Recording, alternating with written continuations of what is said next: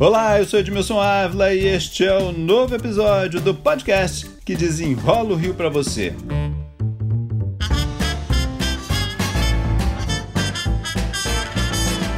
E o Rio de Janeiro é o primeiro estado a ter um auxílio emergencial. O valor pode chegar até 300 reais. Mas quem terá direito? Quantas parcelas? E o Estado tem dinheiro para pagar isso? Quem desenrola o assunto é o autor do projeto, presidente da Assembleia Legislativa do Rio, André Siciliano. Você vai notar que tem um pouco de ruído na gravação, algumas pessoas falando ao fundo. É que o presidente da LERJ estava no evento de sanção desse projeto e conversou comigo minutos antes. Presidente, vamos desenrolar esse assunto?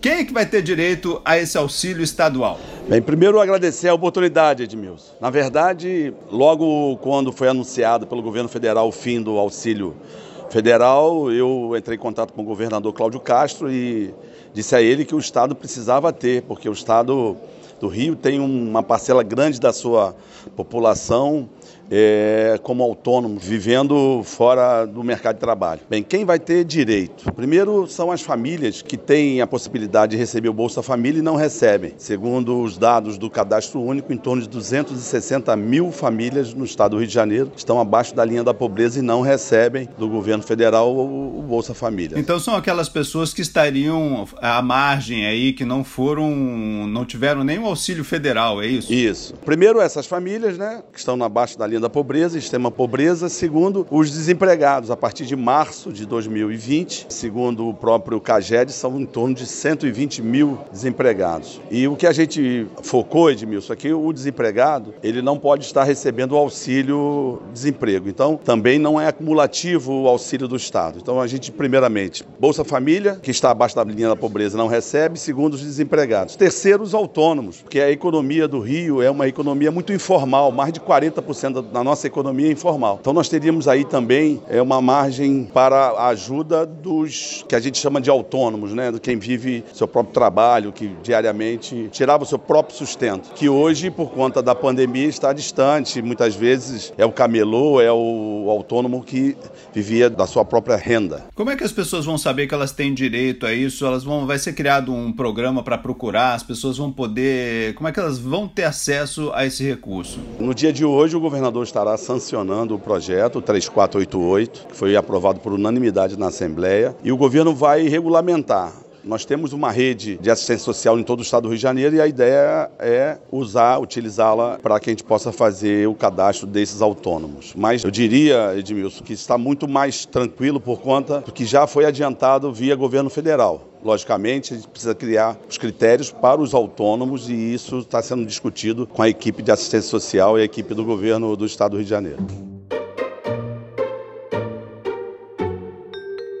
Seria um auxílio de 200 reais e mais ainda uma, um aporte para cada filho, é isso? 50 reais até dois filhos. Então a gente está focando no auxílio de 300 reais. E quanto tempo é, duraria esse, esse programa? A ideia é que a gente possa já concedê-lo a partir da segunda quinzena de março e seriam nove meses, né, até dezembro de 2021. O Estado tem condições, presidente, de, de arcar com essa despesa toda? Vamos lembrar que a gente está no regime de recuperação fiscal, numa situação difícil, da onde é que sairia esse dinheiro todo? Nós focamos, é, Edmilson, no Fundo Estadual de Combate à Pobreza, que esse ano vai arrecadar mais de 5 bilhões de reais. Esse fundo é utilizado para muitas despesas e poucas despesas verdadeiramente no combate à pobreza. Então, nós estamos desvinculando 30% desse fundo para que a gente possa fazer frente a essas despesas. Nós calculamos, Edmilson, com a descentralização dos 30%, com a possibilidade do refis que nós votamos em dezembro, que é a possibilidade de refinanciamento das dívidas de ICMS. A gente já calcula que teremos aí um bi e meio do, do Fundo de Combate à Pobreza, mais no mínimo um bi do refinanciamento das dívidas, mais o saldo orçamentário de 2020 para 2021, em torno de 2 bi, 2 bi e meio. Então, recurso tem, recurso tem. O governo, o governador está com muita vontade de implementar e já vai sancionar projeto hoje. Nós precisamos, como a gente falou há pouco, só o critério dos autônomos, mas no, no resto está bem, bem calibrado. Quem tem direito à Bolsa Família não recebe, quem for desempregado nos últimos 12 meses. O mais difícil seria os recursos. Eu não tenho dúvida, o Estado pode bancar, pode honrar com esse compromisso e o governador tem esse compromisso de implementar o auxílio emergencial. O senhor fez uma conta rápida aí, ao todo daria, custaria quanto esse auxílio para o Estado? Nós estamos calculando entre um bi e meio e dois, e dois bi repasse para ajuda emergencial, mas nós focamos também no projeto de lei é, a possibilidade de um financiamento para pequenas e microempresas da ordem de até 50 mil reais, com seis meses de carência e com uma possibilidade de financiamento em até 60 meses. Quem iria administrar esses recursos seria a Rio para conceder esse financiamento financiamento. Então a gente calcula mais um bi, um bi e meio aí para que a gente pudesse ter de ajuda para o pequeno e micro empresário. Então a gente pode chegar a 3 bilhões aí é, nesse programa todo?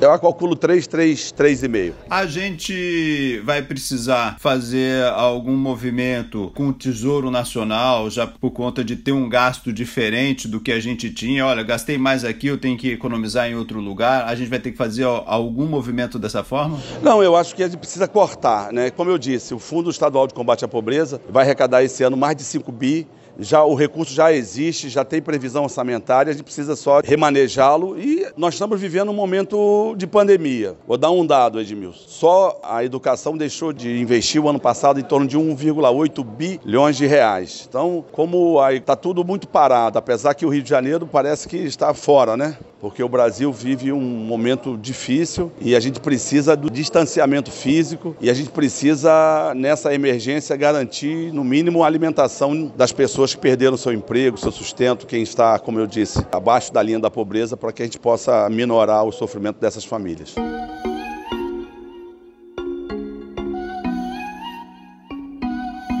A gente olhando para o Brasil todo, o nosso estado com auxílio emergencial, muito provavelmente nós vamos ter uma grande corrida para ter essa ajuda, né? Tá previsto aí como organizar tanta gente que deve correr atrás desse recurso? Como eu disse, né, são as famílias que já estão no cadastro único, em torno de 260 mil famílias. O CAGED do Ministério da Economia é muito preciso em relação a quem perdeu o seu vínculo empregatício e não tem outra renda, é bom que se diga, perdeu o vínculo e não tem outra renda. E a o que eu disse, o CRAS, né? O, essa rede de proteção social, da assistência social, que está presente em todos os municípios do estado do Rio de Janeiro. Eu acho que tem mais de 70% já pronto, entendeu, Edmilson? Em relação a, a, aos beneficiários. Isso vai precisar de uma grande fiscalização também, né, presidente? Isso vai estar mensalmente publicado no Diário Oficial o nome dos beneficiários. Essa é ideia de ter uma, uma divulgação, então, bastante transparência para que isso não vire depois uma investigação futura, já que está lidando com tanto dinheiro, né? Mais de 3 bilhões de reais, né?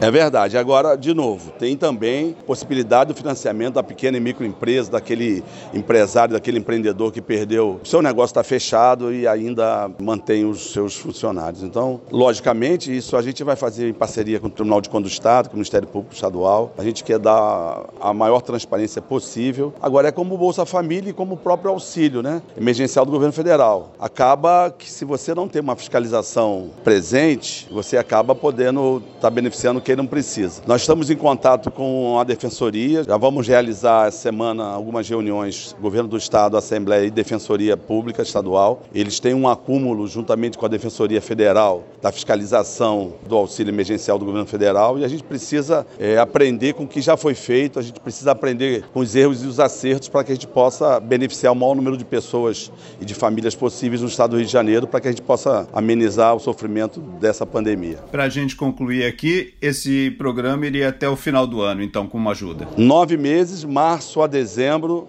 estimando aí 3, 3 bi e meio para a concessão de empréstimos e para a concessão do benefício para quem precisa. André Siciliano, presidente da Assembleia Legislativa do Rio de Janeiro, muito obrigado pelas explicações aqui. Eu que agradeço a possibilidade. Um abraço. Este podcast foi editado e finalizado por Lucas von Seehausen. E eu, Edmilson Ávila, toda semana desenrola um assunto aqui para você. Até o próximo.